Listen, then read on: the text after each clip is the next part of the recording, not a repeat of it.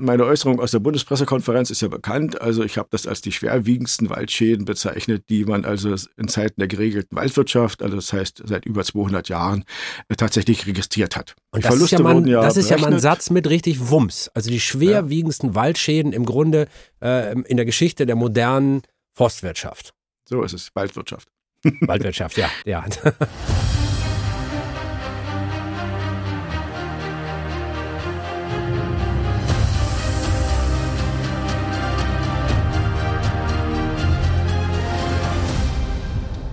Hallo, hier ist Terra X, der Podcast. Ich bin Dirk Steffens und spreche in diesem Podcast mit schlauen Köpfen über schwierige Fragen. Und heute geht's mal kurz raus aus dem Studio in den Wald. Der deutsche Wald, die deutsche Eiche, Brüder Grimms Märchen und der böse Wolf im Wald. Der Wald hat in Deutschland einen ganz besonderen Stellenwert. Natürlich, der Wald ist auch enorm wichtig für uns. Ich meine, ohne Sauerstoff können wir ja gar nicht leben. Und das weiß ja auch jedes Kind, Bäume liefern Sauerstoff. Aber nicht nur das. Gerade diesen Sommer, während der Überflutung in Westdeutschland, haben wir gesehen, wie sehr wir ihn brauchen, um uns zum Beispiel gegen den Klimawandel zu rüsten. Aber dem Wald geht's schlecht. Wir sind ja tatsächlich mitten in einer Dürreperiode, die dem deutschen Wald sehr schwer zusetzt. Und tatsächlich, wenn man mit speziellen Mikrofonen in den Wald geht, dann kann man das sogar hören.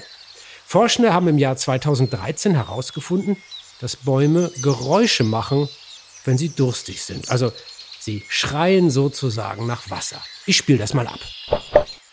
Ja, ja, ich weiß, es ist irre kurz, aber deshalb hier nochmal.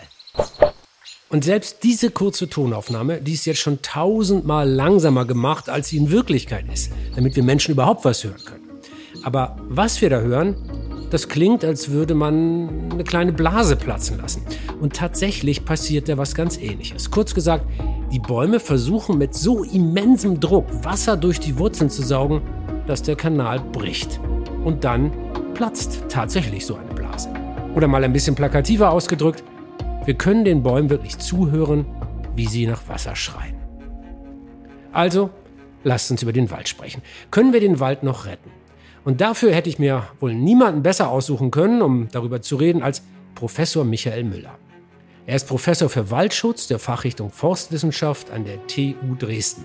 Aufgewachsen ist Michael Müller in Brandenburg und da war auch sein Vater schon Förster. Wie stellt man sich den kleinen Michael jetzt vor? Der Papa Förster und du den ganzen Tag im Wald oder verkitschig das? War das gar nicht so? Ja, zunächst möchten wir dazu setzen, dass meine Mutter Geflügelzüchterin war und auch berufstätig. Und das, äh, die Försterei war das letzte Haus am Ortsrand von Jamlitz. Und dort bin ich aufgewachsen und insofern war es eine fantastische Kindheit und Jugend, dass man eben neben der Schule, die auch sehr gut lief, also nah am Wald war, nah am Wasser war, eine wasserreiche Gegend, auch wenn die Kiefernwälder trocken waren. Aber dein Papa wollte gar nicht, dass du auch in den Wald gehst und Förster wirst. Naja, als die Berufsvorstellungen meines Bruders oder mir dann mal besprochen wurden, dann war es eben so, dass der Wald nicht so empfehlenswert erschien, weil eben der Beruf eines Revierleiters oder so recht schlecht bezahlt war im Vergleich zu anderen Berufen. Und wie gesagt, ich habe als, als Waldarbeiter äh, nur vier DDR-Mark weniger verdient als in meinem letzten Monat 1990 als Waldwissenschaftler. Obwohl du dazwischen ein paar Jahre studieren musstest für den Wissenschaftlertitel. Ja, und auch höher, höher versteuert wurde als Intelligenzler.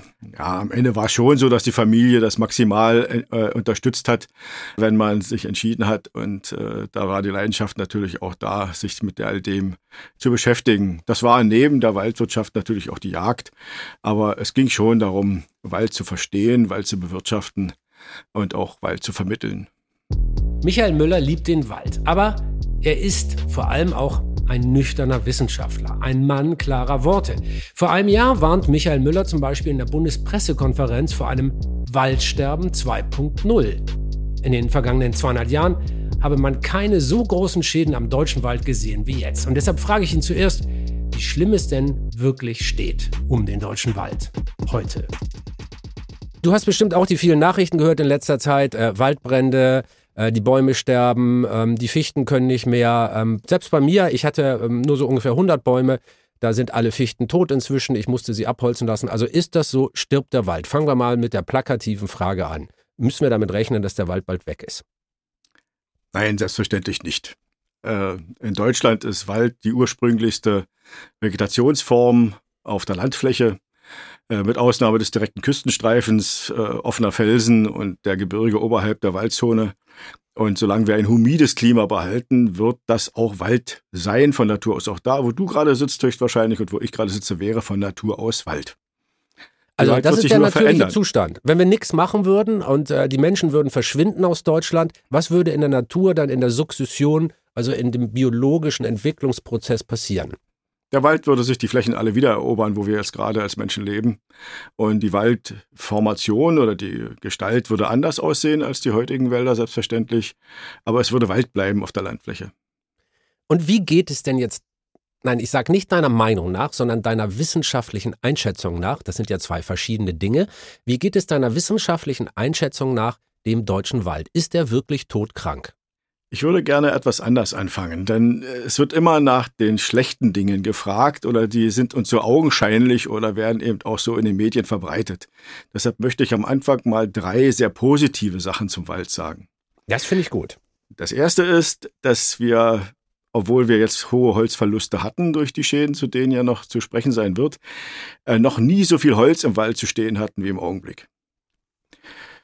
Äh, das Zweite ist, dass der Wald noch niemals zuvor so viele Erholungsleistungen und auch Schutzleistungen verschiedenster Art, also die Waldbesitzer mit ihren Wäldern haben noch niemals so viele Erholungsleistungen und Schutzleistungen der Gesellschaft zur Verfügung gestellt, als das jetzt der Fall war.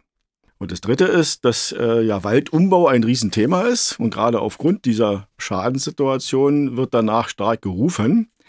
Aber ich möchte daran erinnern, dass äh, Waldwissenschaftler und Waldwirtschaftler schon vor mindestens 150 Jahren, und das ist dokumentiert, aufgefordert haben, die Wälder zu verändern. Es gab auch zwei Perioden naturnahe Waldbewirtschaftung und des Waldumbaus in den 1920er Jahren und in den 1950er und 60er Jahren, sowohl in der Bundesrepublik wie auch in der DDR. Aber diese Waldumbauperioden sind letztendlich an gesellschaftlichen Forderungen gescheitert.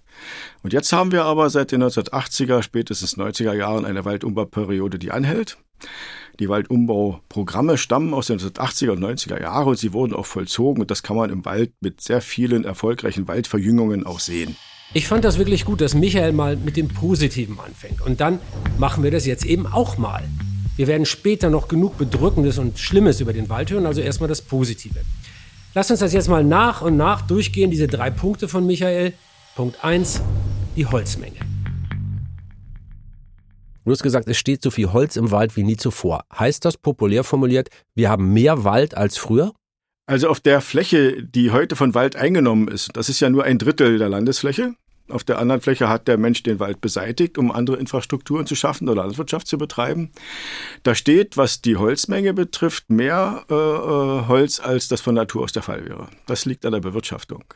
Aha, also ähm, die Bäume sind einfach dichter gesetzt und deshalb steht da mehr Holz, aber nicht mehr Wald. Das ist ja nicht unbedingt das Gleiche. Das ist leider äh, etwas so, äh, aber die Waldbesitzerinnen und Waldbesitzer sind ja leider rechtlich verdammt dazu, äh, Geld in ihrem Wald nur mit Holz verdienen zu dürfen.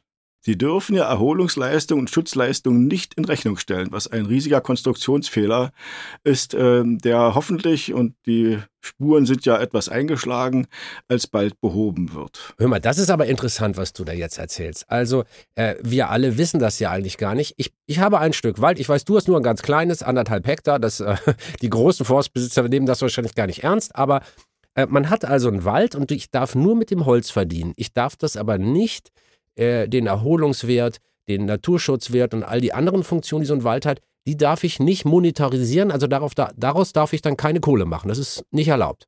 So ist es. Es gibt und, einen kleinen Teil von äh, Vertragsnaturschutz beispielsweise, aber äh, diese Bereiche spielen also auf der Einnahmeseite des Waldbesitzers keine Rolle. Er kann auch ein bisschen Waldsaatgut äh, vertreiben, wenn seine äh, Waldbestände eine entsprechend gute Qualität haben. Und es kommt auch noch 0, etwas Prozent aus der Jagd hinzu. Aber ansonsten, äh, das Holz dominiert vollständig, äh, weit über 95 Prozent der Einnahmen der Waldbesitzer. Und alle anderen Einnahmequellen sind ihnen verwehrt. Und man muss kein äh, Waldwissenschaftler oder Raketentechniker sein, um sich vorstellen zu können, dass, wenn das anders wäre, die Wälder auch anders aufgeforstet und angepflanzt würden. Ja, selbstverständlich. Damit lenken wir ja letztendlich bei dem, was wir als äh, Aufgabenstellung äußern als Gesellschaft und abverlangen. Auf der einen Seite wäre es gut, wenn das selbstregulierend wäre. Und ein Selbstregulierungssystem ist natürlich die Belohnung, sowohl die moralische wie die monetäre. Also Geld und politischer Wille. Das wird immer wieder ein Thema in dieser Folge sein, denn natürlich hat ein Wald auch Nebenkosten. Und Waldbesitzer wollen natürlich nicht Minus machen mit ihren Waldstücken, die wollen ja auch Geld verdienen.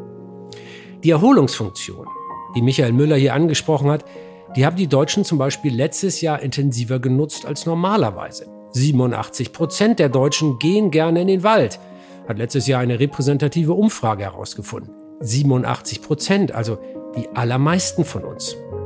Solche Beliebtheitswerte erreicht noch nicht mal Apfelstrudel mit Sahne. Aber dabei kann der Wald noch mehr zur Erholung beitragen. Er kann wirklich helfen und er kann uns auch schützen. Das zweite, und das ist, glaube ich, ein Riesenabschnitt, die Schutzleistung von Wäldern.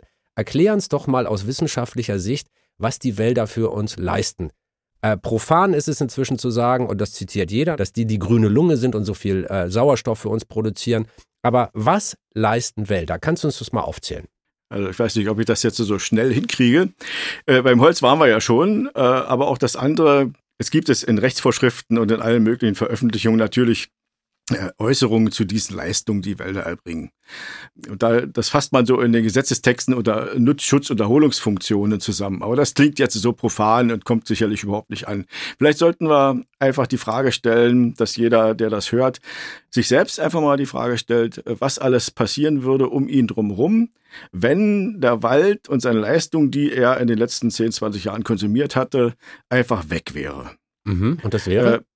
In einem sehr, sehr städtischen Lebensraum würde man vielleicht einige Dinge nicht sofort merken, außer dass vielleicht das Wasser aus der Leitung nicht mehr die Qualität hätte, so es aus Waldwasser käme.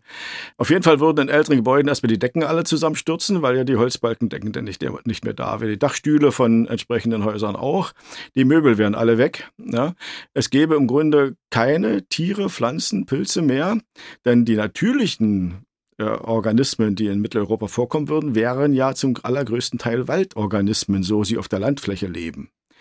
Im ländlichen Raum wäre es natürlich katastrophaler. Man muss heute sehen, dass im sogenannten Wald-Holz-Komplex arbeiten mehr Menschen als in der gesamten Automobilindustrie Deutschlands.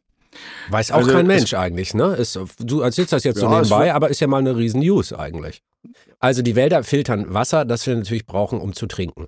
Ähm, sie, sie tragen bei, äh, unsere Atmosphäre mit dem notwendigen Sauerstoff anzureichern. Und dann, das ist natürlich etwas, was im Moment besonders intensiv diskutiert wird, sind sie eine Kohlenstoffsenke. Oder um es einfach zu sagen, sie mildern die Klimakrise ab.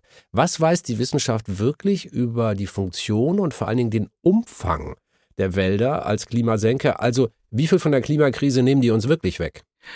Ja, jetzt begebe ich mich ein bisschen auf ein Feld, was nicht ganz ursprünglich mein waldwissenschaftliches Gebiet ist, aber ich kann durchaus zum Überblick etwas sagen.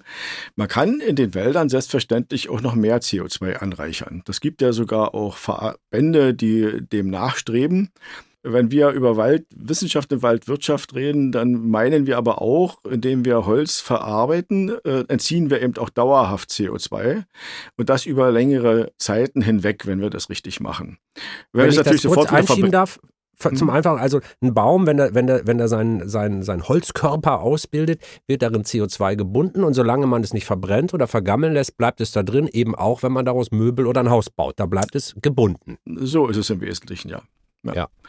Und es gibt aber natürlich auch die andere Herangehensweise. Wir haben viel gelernt darüber, dass auch in Böden sehr viel CO2 gespeichert wird unter Wald oder in Waldböden. Das ist ja ein Bestandteil des Waldes. Und dass man natürlich auch die Vorratshaltung, so nennen wir das, also das Holzvolumen weiter steigern kann. Nur ist dann irgendwann mal Ende und dann geht nicht mehr. Wenn wir mhm. wirtschaftlich gesehen auch zwischendurch entziehen, dann entziehen wir eben CO2. Und es gibt zwei weitere Komponenten. Ähm, die zweite Komponente ist, dass äh, wenn wir äh, andere Materialien substituieren, also eben statt hochenergetisch hergestellte Metalle oder andere Baustoffe durch Oder Holz Beton, ersetzen. was ja auch hochgradig klimaschädlich ist. So ist es.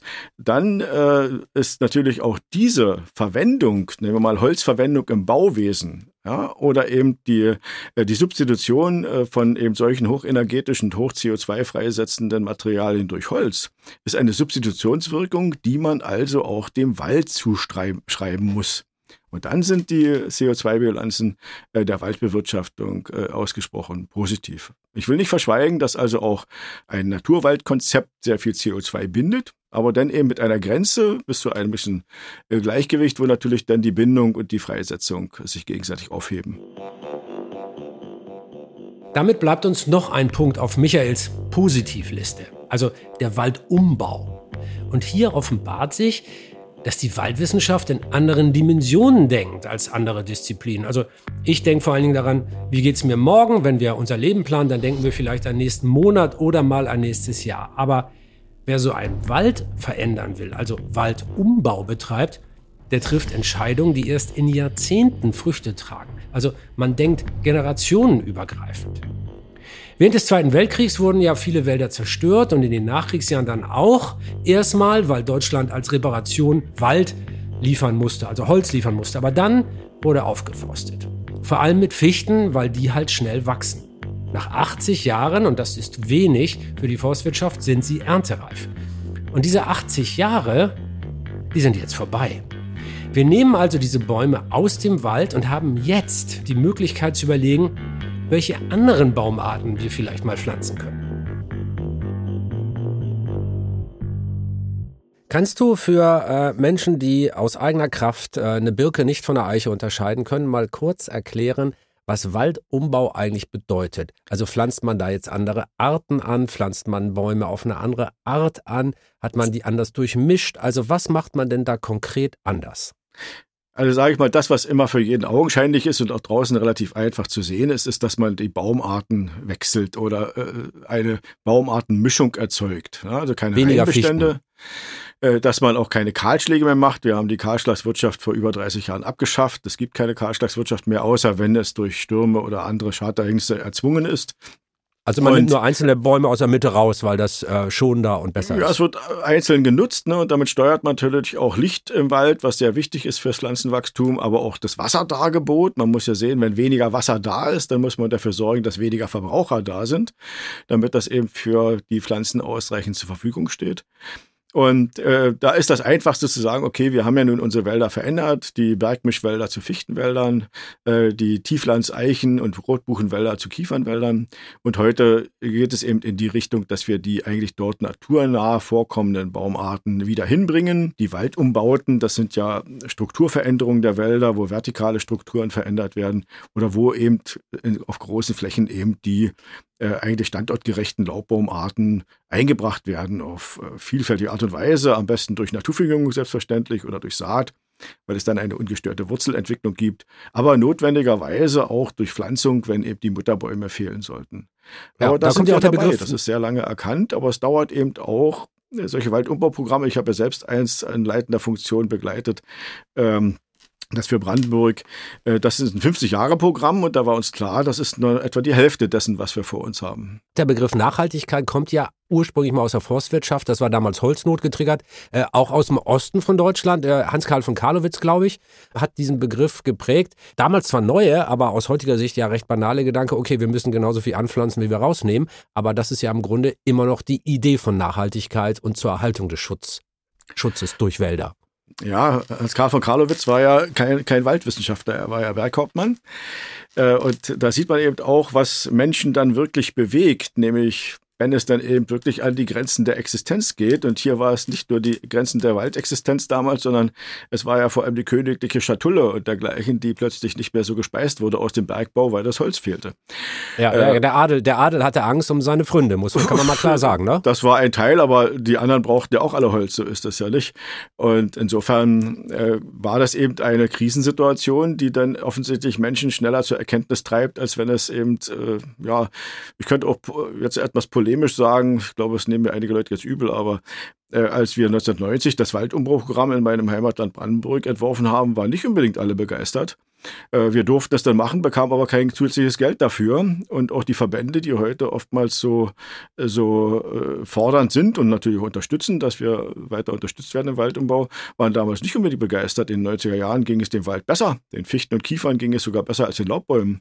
Also es war nicht ganz so einfach damals argumentativ zu sagen, wir müssen jetzt anfangen, die Wälder zu verändern, damit sie zukunftsfähig sind. Jetzt, da kann ich dich beruhigen. einiges im Argen liegt, da, da kommen, kommen die Stimmen plötzlich an. Ja. Da wird es interessant dann. Aber da kann ich dich beruhigen. Wenn man ein großes Programm macht und keiner widerspricht, dann ist das Programm auch nicht mutig genug in der Regel. Also insofern kannst du da auf den Widerspruch vielleicht auch ein bisschen stolz sein. An da. So eine pure Faktenfrage. Wie, wie, viele, wie viele Baumarten haben wir eigentlich in Deutschland und wie viele davon werden in kommerziell genutzten Wäldern so angepflanzt. Ja. Also wir sind in Mitteleuropa und das hat äh, mit der Eiszeit zu tun, dass eben viele Baumarten durch die Eiszeiten nach Süden verdrängt wurden und nicht wieder eingewandert sind und in Mitteleuropa ausgestorben sind. Wir sind vergleichsweise baumartenarm im Vergleich zu Nordamerika. Äh, wir haben vier Eichenarten, ja, die natürlich vorkommen würden in Deutschland. Das sind in, in Nordamerika sind das 20 oder 30. Ne? Wir haben eine Fichtenart, ne? wir haben eine einheimische Tanne, wir haben äh, drei einheimische Kiefern, von denen eine, anderthalb äh, als Wirtschaftsbaumarten zählen können. Äh, wir haben eine Esche, wir haben drei Ahorne, von denen zwei wirtschaftlich äh, bedeutsam sind. Also wir sind schon relativ artenbegrenzt. Insgesamt haben wir Waldbaumarten über 30, äh, je nachdem, wie man das auch definieren möchte. aber wirtschaftlich bedeutsam sind natürlich auch für jedermann erkennbar die Eichen, die Rotbuche, die Fichte und die gemeine Kiefer. Ähm, und es kommen Edellaubbäume natürlich dazu. Also wir haben schon eine gewisse Palette, in der wir uns bewegen können. Ähm, aber im Grunde sind wir baumartenarm in Mitteleuropa im Vergleich zu anderen Teilen der Welt. Ist ja schon verrückt. Ich meine, was, wie du das aufzählst, das sind im Grunde vier Baumarten, von denen unsere Forstwirtschaft dann tatsächlich abhängt. Ne? Ja, es hängt natürlich auch davon ab, äh, äh, wie man nachfragt. Ne? Es sind ja die, wie die entstanden sind, haben wir vorhin schon diskutiert. Wenn man heute schaut, warum die Holzverarbeitung so ausgeprägt ist, dann ist es ja nicht so, dass mein Vater äh, in den 50er, 60er Jahren Kiefern gepflanzt hat im Tiefland, weil er die heutige Profilzerspanertechnik vor Augen hatte. Denn die ist ja erst in den 80er, 90er Jahren entdeckt worden. Ja klar, das äh, man ja nicht diese, diese Technologien sind entwickelt worden, weil das Holzangebot auf dieser Seite so groß war. Und ich habe großes Vertrauen darin, dass also auch Verarbeitungstechnologien für die anderen Baumarten und für verschiedene andere Sortimente entwickelt werden, wenn die Ressource eben nur ausreichend da ist. Und vielleicht kleben wir ja in, in 100 Jahren oder 50 Jahren alles aus Nanotellulose zusammen in 3D-Drucktechnik äh, und dann spielt es gar keine Rolle mehr, ob der Baum gerade war oder nicht. So, aber jetzt müssen wir auch mal über die negativen Seiten sprechen. Das gehört ja auch zum kompletten Bild. Denn auch wenn die drei positiven Punkte natürlich zutreffen, dem Wald geht es gleichzeitig aber auch schlecht. Das ist eine Tatsache. Und auch in den Nachrichten ist das neue Waldsterben Dauerthema. Gut ausgerüstet kämpfen Panzergrenadiere der Bundeswehr in Sachsen gegen einen ungewohnten Feind. Er ist klein und heimtückisch. Der Borkenkäfer und seine Larven versteckt unter der Rinde umgestürzter Fichten. Wenn Forstwirt Meier Stork seinen Wald kontrolliert, ist er immer wieder fassungslos. All seine alten Fichten sterben, der Borkenkäfer hat sie befallen. Zu warm, zu trocken, brandgefährlich. Wenn wir im Klimaschutz jetzt nicht wirklich handeln, das hält kein Baum aus. Wenn es zu heiß wird, machen alle schlapp. Aber wie schlecht geht es dem Wald wirklich? In Deutschland gibt es hier tatsächlich offizielle Zahlen dafür. Den sogenannten Wald Zustandsbericht.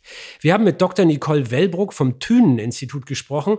Das Thünen-Institut, das ist ein staatliches Institut und das ist zuständig dafür, diesen Waldzustandsbericht zu erarbeiten. Die sind also quasi die behördliche Stelle, die uns mitteilt, wie es unserem Wald so geht ja, so eine Art Fiebermessen, so ein Warninstrument, was eben auch besticht durch diese ewig lange Zeitreihe, die wir haben seit 1984 in Westdeutschland und seit 1990 in Gesamtdeutschland, wo wir uns immer dieselben Bäume angucken und wir über diese Zeitreihe sehr schön sehen können, ähm, diese trockenen Jahre oder die Fruktifikation. Ähm, und wir verschneiden das eben mit Daten der Bodenzustandserhebung. Man kann sich das ein bisschen vorstellen wie beim TÜV zum Beispiel. Also jedes Jahr werden aus der Ferne die Baumkronen von den immer gleichen Bäumen angeschaut. Also wie sehen die aus? Sind die trockener als sonst? Kahler, dichter? Wurden sie von einem Sturm umgenietet? Ist da irgendwas passiert? Und all diese Daten, die gehen dann in den Waldzustandsbericht ein. Kritiker sagen übrigens, dass man mit dieser Methode die Waldumbauten gar nicht so gut beobachten kann.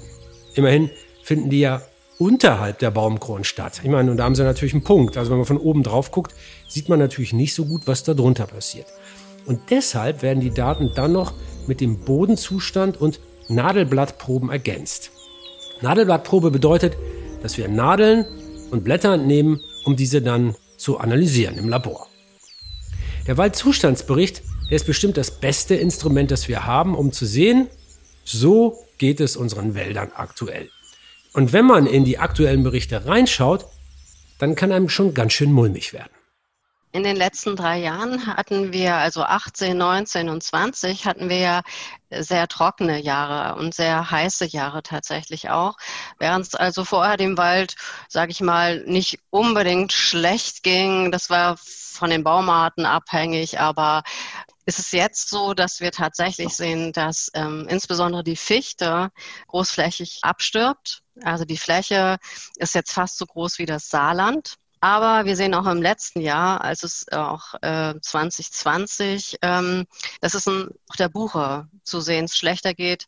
Also die ähm, Prozentzahlen der deutlichen äh, Schäden lag bei der Buche sogar bei 55 Prozent. Das heißt, mehr als jeder zweite Baum zeigte deutliche Schäden. Und das ist schon sehr bemerkenswert, muss man sagen. Ja, und wenn Forscher jetzt sagen, das ist schon sehr bemerkenswert, dann wissen wir, eigentlich ist es kurz vor zwölf oder sogar noch später. Wir haben also drei sehr heiße Jahre hinter uns. Ist es möglich, dass sich das vielleicht alles wieder einfängt, dass sich das normalisiert, dass das nur eine Phase ist? Nicole Wellbrook sagt, nein. Wenn die Fichten weg sind, dann sind die Fichten weg.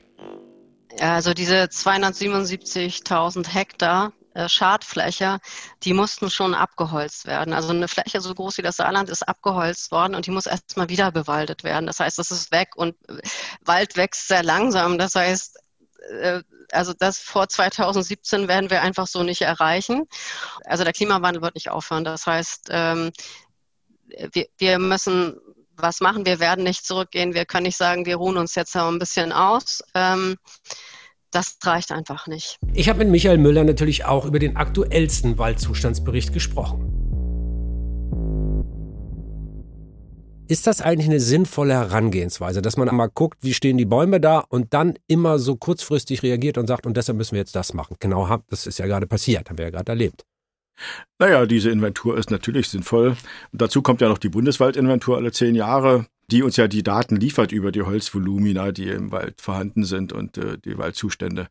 Ja, die Frage ist immer, wie kurz- oder langfristig oder wie schnell man wie reagiert und, und, und äh, wie kurzfristig man etwas erreichen will oder langfristig etwas regeln will.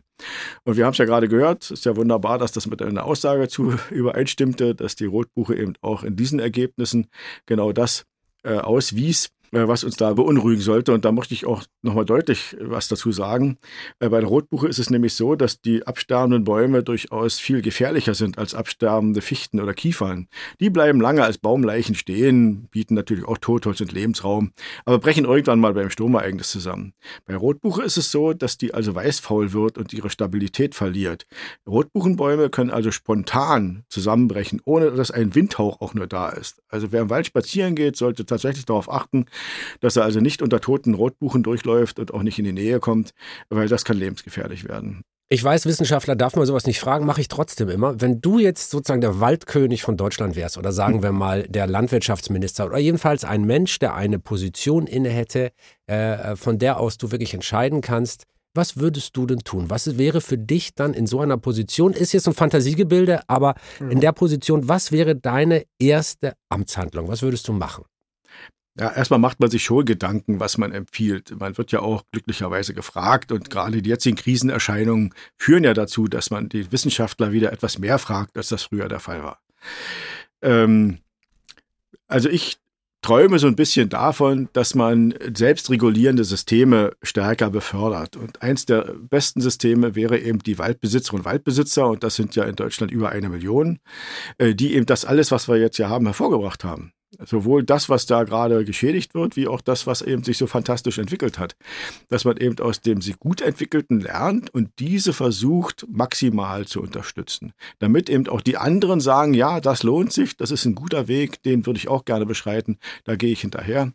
Denn ich halte nicht viel davon, immer noch mehr Regularien. Wir sind jetzt schon in so vielen Regularien verhaftet, selbst in der Waldbewirtschaftung, dass wir kaum noch wirklich uns bewegen können. Und ähm, das, das stört mich mich sehr, denn man glaubt immer, der Mensch könnte das alles wirklich so künstlich regulieren mit Verordnungen und mit Zwang und so etwas. Weil ich glaube nicht daran, dass das uns zum großen Erfolg führt. Ich würde diejenigen versuchen zu belohnen, auf welche Art und Weise auch immer, die also im Augenblick sehr naturnahe Waldbewirtschaftung machen, die uns das vorgemacht haben, dort also lernen und das also weitertragen. Ähm, du bist im Osten von Deutschland aufgewachsen, ich im Westen von Deutschland. Und ich kann mich noch erinnern, in den 80er Jahren war das Waldsterben hier im Westen ein Riesenthema. Also man, man kann fast von öffentlicher Panik sprechen. Die Schlagworte saurer Regen und Waldsterben haben damals wirklich die Massen bewegt. Übrigens auch zum Aufstieg, zur Etablierung der Grünen Partei ähm, beigetragen hier im Westen. Das hätte ohne dieses Phänomen wahrscheinlich in dem Maße gar nicht stattgefunden. Da sieht man mal, wie so Wechselwirkungen auch funktionieren. Wie war das im Osten von Deutschland? Das ist die, der erste Teil dieser Frage. Und der zweite, ist das Waldsterben heute wirklich schlimmer als damals? Denn es gibt ein paar Zahlen, die darauf hinweisen. Und warum äh, bei einem schlimmeren Waldsterben haben wir jetzt weniger Panik? Also erstmal war das sicherlich auch die Triebkraft nicht nur politischen Raum, sondern auch die Triebkraft für die ersten wirklich handfesten Waldumbauprogramme in den 1980er Jahren. In der alten Bundesrepublik, aber eben auch äh, in der DDR äh, gab es dort schon in den 1980er Jahren durchaus Tendenzen äh, zu Waldumbauten. In den Rauchschadgebieten war das natürlich so mit Ersatzbaumarten, die das eben aushielten und dergleichen. Äh, zu verschweigen war das hier übrigens nicht. Ich habe ja studiert in den 80er Jahren hier und man hat es ja gesehen und man hat es auch gerochen und dergleichen. Also es wurde natürlich nicht in den Medien verbreitet. Dazu muss ich, glaube ich, nicht sagen, wie da die Strategie in der DDR äh, Medienarbeit äh, war. Ähm, von der Stärke her, ja, äh, damals hat, hat das eben, ich bin mal gefragt worden äh, oder äh, begegnet worden mit einer Äußerung, naja, ihr habt ja damals äh, auch alles äh, übertrieben, die Wälder sind ja gar nicht gestorben. Ne? Äh, und dann hatte ich eben entgegnet, dass eben auch das zur Luftreinhaltepolitik führte und die Investition in diese Geschichte war im Vergleich zu heute recht preiswert. Ähm, und hat eben das kannst du mal laut sagen, ja. Zur, zur Erholung der Wälder beigetragen. Und ich habe dann mal, es gibt eine Sendung hier im sächsischen Fernsehen, da habe ich dann eben auch gesagt, also wir haben die Nullvariante glücklicherweise nicht erlebt. Ne? Und, und was wäre gewesen, wenn? Wie schlimm trifft denn bisher die Klimakrise unsere deutschen Wälder? Kann man das beziffern? Gibt es da Zahlen und Fakten oder ist das alles nur eine Befürchtung bisher? Was uns bewegt im Wald ist natürlich, sind die Extreme. Und auf der anderen Seite sind es also Temperaturveränderungen, vor allem aber auch Veränderungen des Wasserdargebotes. Und das haben wir nun ja erlebt. Solche Wärmejahre wie 18, 19, 20, das ist gar nicht so ungewöhnlich. Wir hatten also 1995, 6, äh, 75, 76 solche, ein doppeltes Wärmejahr. Ich kann mich als Kind erinnern, Waldbrand, da hatte mal die Bundesrepublik mehr Waldbrände als die DDR und auch größere. Wie gesagt, der Waldbrand-Höhepunkt in der Waldbrandgeschichte. Äh, und seitdem nehmen Waldbrände ab in Mitteleuropa. Ähm, und äh, wir haben dann Anfang der 80er Jahre solche Wärmeperioden gehabt mit riesigen Borkenkäfermassenvermehrungen in den Rauchschadgebieten, auch hier des Erzgebirges. Wir hatten auch in den 90er Jahren, 2003 war das wärmste Jahr äh, in diesen letzten beiden Jahrzehnten. Ähm, was wir diesmal aber hatten, war eine Dürreperiode, die tatsächlich bei den Bäumen das erzeugt hat, was sie nicht mehr ausgleichen konnten. Auch nicht in zwei Jahren, auch bis dieses Jahr nicht. Wir haben nach wie vor Stress bei den Bäumen. Ähm, das gab es vorher nicht. Vorangegangen waren Sturmereignisse, man schaffte das äh, Schadholz nicht aufzuräumen und dann folgte eben äh, eine der größten Massenvermehrungen von rindenbrütenden Insekten, äh, die es also bis dahin gab. Rindenbrütende Insekten. Hört sich komisch an, aber ist ganz wichtig. Da kann man viel dran ablesen über den Gesundheitszustand des Waldes. Und damit sind in diesem Fall jetzt mit rindenbrütenden Insekten natürlich die Borkenkäfer gemeint. Ist ja so eine Art Supermonster der Waldwirtschaft. Wenn man so die Nachrichten hört oder die Zeitungsartikel, immer wenn der Borkenkäfer vorkommt, dann hört sich das an wie eine Katastrophe. Tatsächlich haben wir in den vergangenen Jahren eine unglaubliche Vermehrung der Borkenkäfer gesehen. Das stimmt. Aber wieso ist das so? Borkenkäfer lieben trockenes Holz. Und nur damit man sich das mal vorstellen kann, ein paar Zahlen. Wenn die Bedingungen ideal sind, und das heißt, wenn es sehr trocken ist, dann legen die Borkenkäferweibchen Eier. Und das nicht nur einmal im Jahr, sondern bis zu dreimal. Und die neuen Borkenkäfer, die legen natürlich auch nochmal Eier und so weiter und so weiter. 2018 wurden in Nordrhein-Westfalen sogar vier Borkenkäfergenerationen beobachtet in einem Jahr. Also im Laufe von zwölf Monaten kann ein einziges Borkenkäferweibchen bis zu einer Viertelmillion Nachkommen hervorbringen. Und wenn sowas passiert, also so eine explosionsartige Vermehrung, dann ist das für die Wälder ein echtes Problem. Ja, ich, ich finde es immer schön, wenn man von dem Borkenkäfer redet. Dann, ja, es sind verschiedene Arten, muss man natürlich mal ja, aufdröseln. Ne? 110 verschiedene Arten ungefähr in Deutschland, äh, an allen Baumarten übrigens. Und mir machen im Augenblick die Borkenkäfer an der Rotbuche mehr Sorgen als die an der Fichte. Mit den letzteren wissen wir nämlich umzugehen, mit den ersteren, das ist äh, so ein Feld, was nicht so gut beackert ist. Und Jetzt ist das ja aber gar nicht so einheitlich. Da gibt es auch, auch, einen, auch wirklich ähm, innerlichen Streit zwischen Waldexperten und Expertinnen. Also ich weiß zum Beispiel im Harz äh, versucht man Borkenkäferbefall durch Naturwald und äh, zu bekämpfen, indem man sagt, wir machen mal nix und äh, versuchen mal, dass die Natur das selbst regelt. An anderer Stelle sagt man, wir müssen die befallenen Bäume rausholen, damit sie nicht auf die Nachbarforste auch noch überspringen, dieser Befall. Ähm, Gibt es da denn eigentlich wissenschaftlich keine klare Linie? Ist das wirklich noch ein offenes Forschungsfeld? Ich glaube, man redet da über verschiedene Sachen.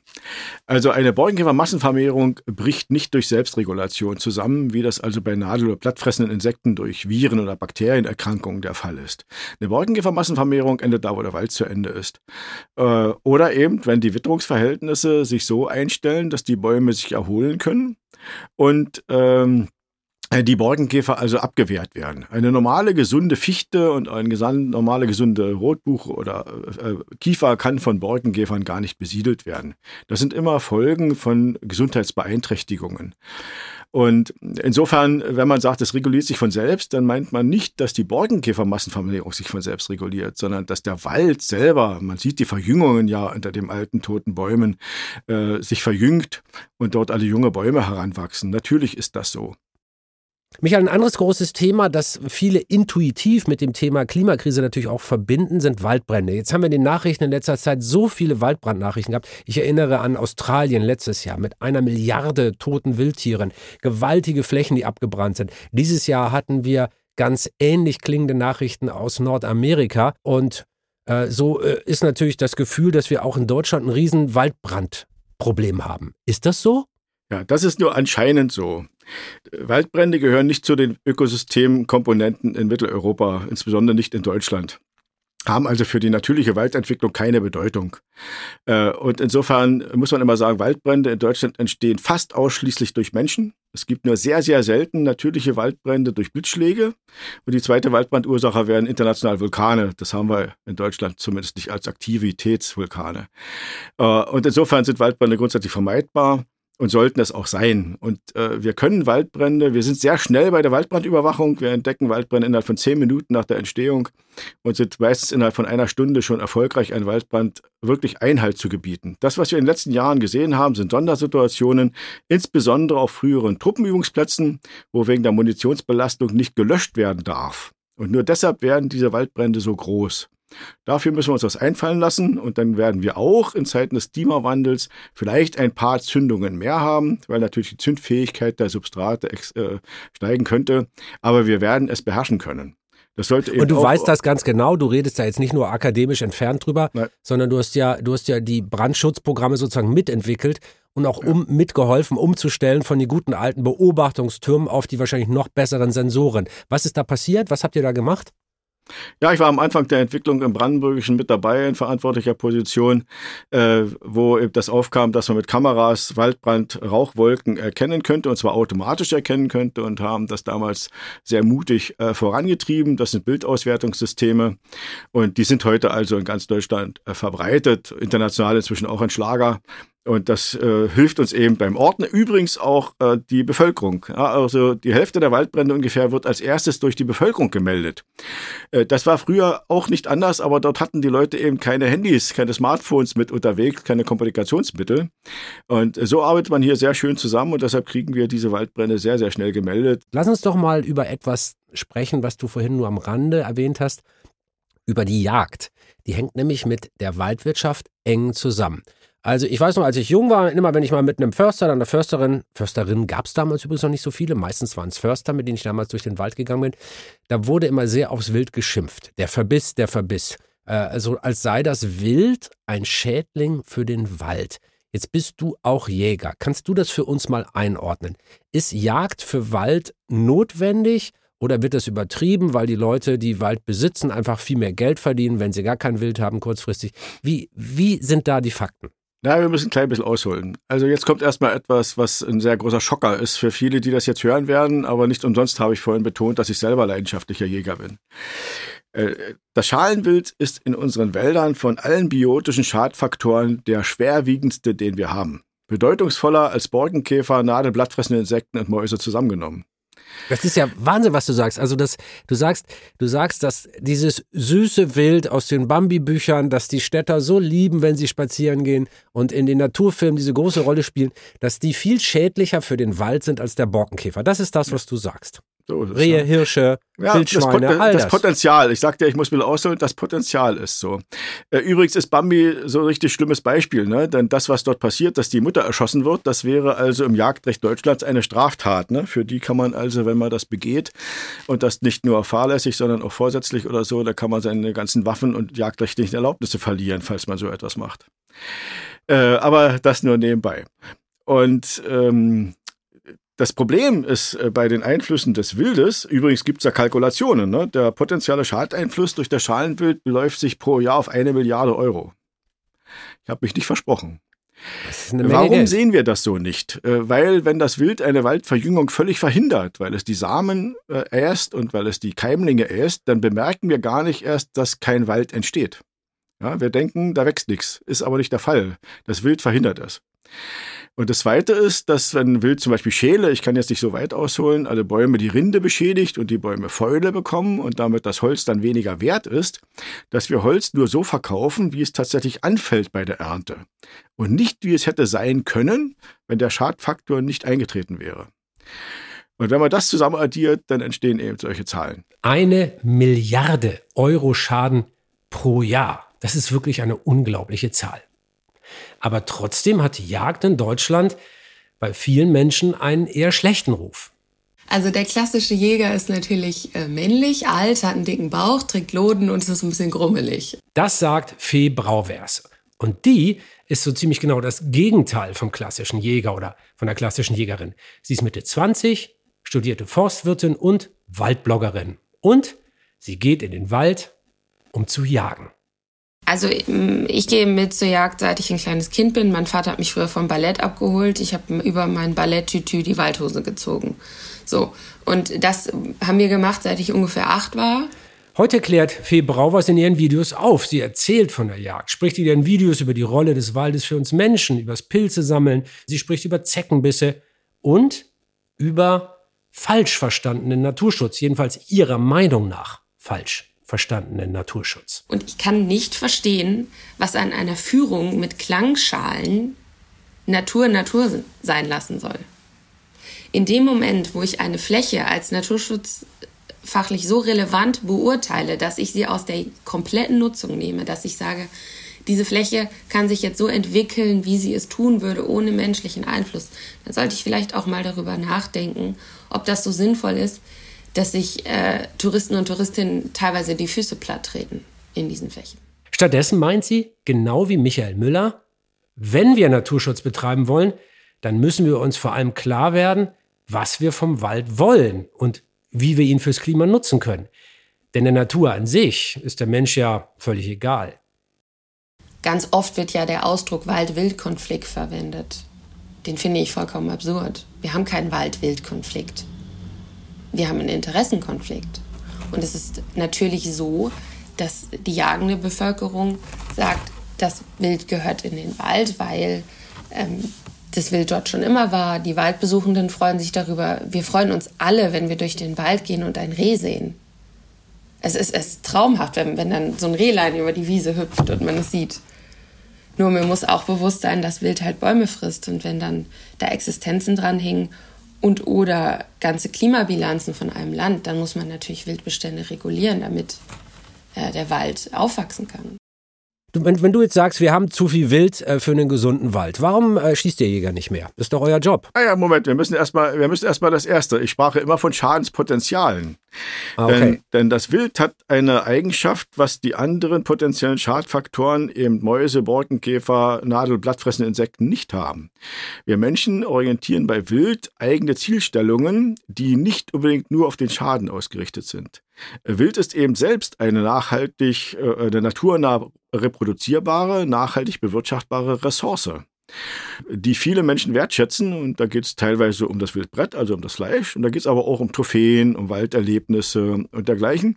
Äh, manche sagen eben auch, mein Wald ist eben auch ein Lebensraum für Wild und ich verzichte auf Waldentwicklung zugunsten des Wildes oder ich verzichte sogar auf Naturverjüngungen, damit ich eben mehr Wild jagen kann. Warum tun sie das und warum arbeiten sie sich mehr für naturnahen Wald? Und die Antwort ist eine ganz profane. Offensichtlich lohnt sich das nicht genügend. Ja, ja ist ja immer das liebe Geld. Immer geht es ums Geld. Und das war in dieser Folge ja schon öfter Thema. Michael Müller sagt ja, wenn wir die Erholungs- und Schutzfunktion besser erhalten wollen, dann müssen wir dafür auch einen Preis festlegen. Hört sich doch plausibel an, oder? Wir wollen etwas Bestimmtes haben, also müssen wir dafür auch einen bestimmten Preis bezahlen. Aber in diesem Moment, also jetzt bisher, verdienen die privaten Waldbesitzer, und die besitzen ja gut die Hälfte der deutschen Waldfläche, die verdienen bisher nur Geld mit Holz und nicht mit den anderen Sachen, die der Wald uns liefert. Und hier beim Holz, da entstehen gerade massive Schäden. Ich glaube, mich zu erinnern, dass äh, äh von der Uni Göttingen Professor Möhring Berechnung angestellt hat. Auch die sind in der Bundespressekonferenz veröffentlicht worden. Und ich glaube, mich an eine Zahl zu erinnern zwischen 10 und 12 Milliarden Euro Schaden. Das ist tatsächlich eine Hausnummer. Und es ist vor allem so, dass ja auch riesige Vermögensschäden bei den Waldbesitzern eingetreten sind. Man muss sich das ja vorstellen, dass man in den Wald investiert wie in eine Aktie. Und der wächst zu und der Zuwachs an Holz, möglicherweise auch an neuen Waldprodukten wie Erholung und Schutz in Zukunft, ist ja sozusagen die Rendite. Und jetzt sterben die Bäume. Ich kann aber meine Aktien nicht stilllegen und einfach warten, sondern ich muss handeln. Ja, nicht nur, weil ich rechtlich verpflichtet bin, sondern auch noch, um das restliche Vermögen zu retten. Und insofern ist auch das, was wir jetzt erleben, eine riesige Vermögensvernichtung bei Waldbesitzerinnen und Waldbesitzern. Es geht ja immer auch um viel Geld. Und meine Zahl, also aktuell der Holzpreis, der ist ja geradezu in den Himmel geschossen. Also Bauboom, Exportstopp, Russland und Kanada haben lange, lange nichts zu uns eingeführt. Käferbefall. Also von April 20 bis Mai 21 ist der Holzpreis um über 500 Prozent gestiegen. Das ist ja fast wie so eine Zahl aus der Bitcoin-Welt. Das kann man ja gar nicht glauben. Sind da nicht alle Waldwirtschaftler und La äh, Wirtschaftlerinnen in heller Aufregung? Also ist das jetzt nicht so der große Boom? Statt Bitcoin kaufe ich mir jetzt mal einen Wald, weil da mehr Kohle drin ist? Du redest jetzt gerade über Schnittholzpreise und nicht über Rohholzpreise. Ja. Die Rohholzpreise bei den Waldbesitzern sind äh, in diesen drei Jahren, also 18, 19, 20, so weit gefallen, dass es sich fast nicht mehr gelohnt hat, das, Wald auf, das Holz aufzuarbeiten. Wie kann denn das sein, dass das eine fällt und das andere steigt? Naja, das ist Marktwirtschaft. Also der Markt ist überflutet mit Holz, weil das Schadholz eben ja verarbeitet werden muss und abgefahren werden muss aus dem Wald. Der Holzmarkt war also überschwemmt und hat einen totalen Preisverfall. Wie gesagt, bis zum fast nicht mehr sinnvollen. Ähm, jetzt hat sich wieder einigermaßen erholt und da gleichzeitig war es aber so, dass die Holznachfrage auf dem Weltmarkt so stark gestiegen ist. Und damit natürlich äh, äh Holz begehrt war, verarbeitetes Holz oder bearbeitetes Holz. Und das hat eben unmittelbar erstmal nichts zu tun. Die Holzverarbeiter waren glücklich über niedrige Einkaufspreise und glücklich über hohe Verkaufspreise. Also am spannendsten in diesem Gespräch finde ich, dass Michael so anders auf den Wald schaut als viele andere Menschen, die ich kenne. Auch anders als ich, muss ich zugeben. Wir hatten das ja schon ganz am Anfang. Der Wald ist bei vielen Deutschen beinahe mythisch aufgeladen. So ein, so ein idealisierter und ganz idyllischer Ort, den man am besten gar nicht anfasst. Aber der dann eben wenn man die Familie wieder ins SUV gepackt und nach Hause gefahren hat, dann verschwindet dieser Wald eben auch ganz schnell wieder aus dem Bewusstsein, der ist wieder weg aus dem Kopf, sobald der Waldspaziergang zu Ende ist. Und mich hat deshalb noch interessiert, stört Michael Müller das eigentlich, wenn man den Wald so verkitscht? Also jemand, der im Wald aufgewachsen ist, der seit Generationen, sein Vater war ja Förster, sich mit Wald beschäftigt, der ihn sowohl emotional als auch wissenschaftlich betrachtet, diesen Wald. Nervt ihn das, wenn wir über den Wald reden wie über so eine Kitschlandschaft? Wenn jemand, der einen so analytischen, fast schon chirurgischen Blick auf den Wald hat. Wenn du so durch den Wald läufst und dann triffst du Leute, die sind beim Waldbaden und umarmen Stämme. Jetzt mal ganz ehrlich, was, was denkst du dann über die? Nein, nein, das, äh, also das ist ja nun nicht neu, auch wenn es äh, äh, neu in der Literatur zu sein scheint. Also Waldschul, Waldpädagogik, Bäume umarmen, Bäume erleben, hören an Bäumen übrigens. Äh, das haben wir schon ja, zu meiner Kindheit gemacht. Dann wurde es professionalisiert in der Waldpädagogik in den 90er Jahren. Äh, das gibt es ja sehr, sehr lange. Und ich meine, sich damit auseinanderzusetzen, dass man Teil der Natur ist und diese auch berühren möchte, das halte ich ja für eine gute Idee. Also das ist gar keine Frage. Man darf es nur nicht verklausulieren. Wo ziehen wir denn nun die Grenze zwischen, also na klar, der Wissenschaft, der Waldwissenschaft, das ist ja keine Frage bei dir, aber dieser, dieser Waldliebe, der, dem, dem Naturerleben, der Naturzuwendung und der esoterischen Verkitschung von Wald. Ich kann nur im Allgemeinen eins sagen, wenn, wenn wir als Menschen zu emotional dort rangehen, dann kommen wir an Grenzen unserer Existenz. Denn für mich gibt es zum Beispiel auch keine Unterschiede zwischen Tieren, Pflanzen und Pilzen. Das sind alles sehr komplexe Organismen. Du hast vorhin selber gerade gesagt und eingespielt, die Bäume rufen um Hilfe. Äh, was können die Pflanzen eigentlich dafür, dass wir Menschen so primitiv mit Sinnesorganen ausgestattet sind, dass wir das Leiden der Bäume nicht hören und leider auch nicht riechen können? Und die Bäume kommunizieren ja wirklich miteinander. Ne? Also äh, wenn, wenn Bäume angefressen werden von einem Insekt beispielsweise, dann produzieren die Abwehrstoffe. Eine Stoffgruppe sind die Tannine beispielsweise. Und, und es gibt also Nachweise, nicht so sehr in Mitteleuropa erforscht, aber in Tropen sehr gut erforscht, dass also die Nachbarpflanzen das mitbekommen und selber anfangen schon Abwehrstoffe zu produzieren, obwohl sie noch gar nicht befressen sind. Und sie rufen um Hilfe, um also Parasiten und äh, Räuber anzulocken, um die fressenden Insekten äh, vertilgen zu lassen. Also es gibt da Kommunikationen. Wir Menschen sind nur leider unfähig, das zu sehen. Und insofern, wenn wir so weit gehen wollen in unserer Gefühlswelt, dann kommen wir mit unserer eigenen Existenz nicht mehr zu Rande. Denn wir sind ja nun mal alles Fresser und wir ordnen uns ein. Hoffentlich, ja, manchmal frage ich mich, ob wir vernunftbegabt sind, aber bei manchen Dingen, die auf der Welt passieren, kann man da starke Zweifel kriegen. Und wir müssen uns schon als ein Objekt in diesem System verstehen, das auch berechtigterweise dort mitwirkt und sich davon auch ernährt und sich davon eben auch äh, teilnimmt, äh, um selbst zu leben. Und das ist eher eine Definition, wie weit wollen wir dabei gehen. Sicherlich nicht bis zur Zerstörung, denn das ist etwas, was nur der Mensch eigentlich kann. Auch Insektenkalamitäten und dergleichen gehen nie bis zur Selbstzerstörung. Wir Menschen neigen leider ein bisschen dazu. Wenn du jetzt nochmal zum ganz zum Schluss nochmal so kurz zusammenfassen könntest oder in einem Satz sagen könntest, was bedeutet Wald eigentlich für dich? Ganz persönlich, für Michael Müller, den Professor. Ja, für mich ist Wald äh, verbunden mit dem innigen Berufswunsch, äh, mich darum bemühen zu wollen, eigentlich erstmal ursprünglich tatsächlich als Waldbewirtschafter und ursprünglich in einer Waldverwaltung, aber später dann eben auch äh, Lebenselixier. Es ist eben auch Entspannungsraum äh, und faszinierend, immer wieder auch neu, sehr komplex und deshalb auch schwierig zu analysieren oder auch zu bewirtschaften. Insofern aber auch eben eine riesige Herausforderung. Das gilt jetzt erstmal für ganz persönlich mich, weil ansonsten muss man natürlich auch sehr deutlich, es gibt Familie, es gibt vielfältigere Aspekte als nur Wald, aber äh, es ist natürlich diese Leidenschaft, dass man hier sich da auch entsprechend einbringt. Das war Professor Michael Müller, der den Wald liebt und sehr viel über ihn weiß. Vielen Dank für das Gespräch, Michael. Hat mir großen Spaß gemacht. Ich könnte noch ewig weiterreden und habe auch noch ein schönes Zitat, das mir immer sehr gefallen hat, von Günter Grass. Wenn wir den Wald sterben lassen, verlieren Worte ihren Sinn. Für das Ende eines Podcasts vielleicht ein ganz gutes Zitat. Vielen Dank, dass du bei uns warst. Das war es mit dieser Folge von Terra X, der Podcast. Ich hoffe, es hat euch genauso viel Spaß gemacht wie mir und ich habe wirklich viel über den Wald gelernt. Der Michael, der weiß ja wirklich Bescheid, der hat wirklich Ahnung davon. Und hört doch mal beim nächsten Waldspaziergang ganz genau hin. Vielleicht hört ihr es ja auch wenn die Bäume nach Wasser schreien. Sehen kann man es an vielen Stellen auf jeden Fall schon. Diesen Podcast könnt ihr in der ZDF Mediathek hören. Da gibt es auch die Skripte zu unseren Folgen und natürlich auch überall sonst ist dieser Podcast zu hören, wo es eben gutes Zeug auf die Ohren gibt. Also zum Beispiel bei Apple, bei Spotify, bei Amazon, bei Audio Now. Ach, eigentlich überall. Wer sich die Zeit bis zu unserem nächsten Podcast verkürzen will, der kann, kommt den Donnerstag in die erste Folge Terra X Geschichte der Podcast reinhören. Mein Kollege Mirko Drotschmann beleuchtet da die Frage Bildungskrise, so alt wie die Menschheit. Und wir hören uns in 14 Tagen wieder. Und damit verabschiede ich mich im Namen des ganzen Terra X-Teams.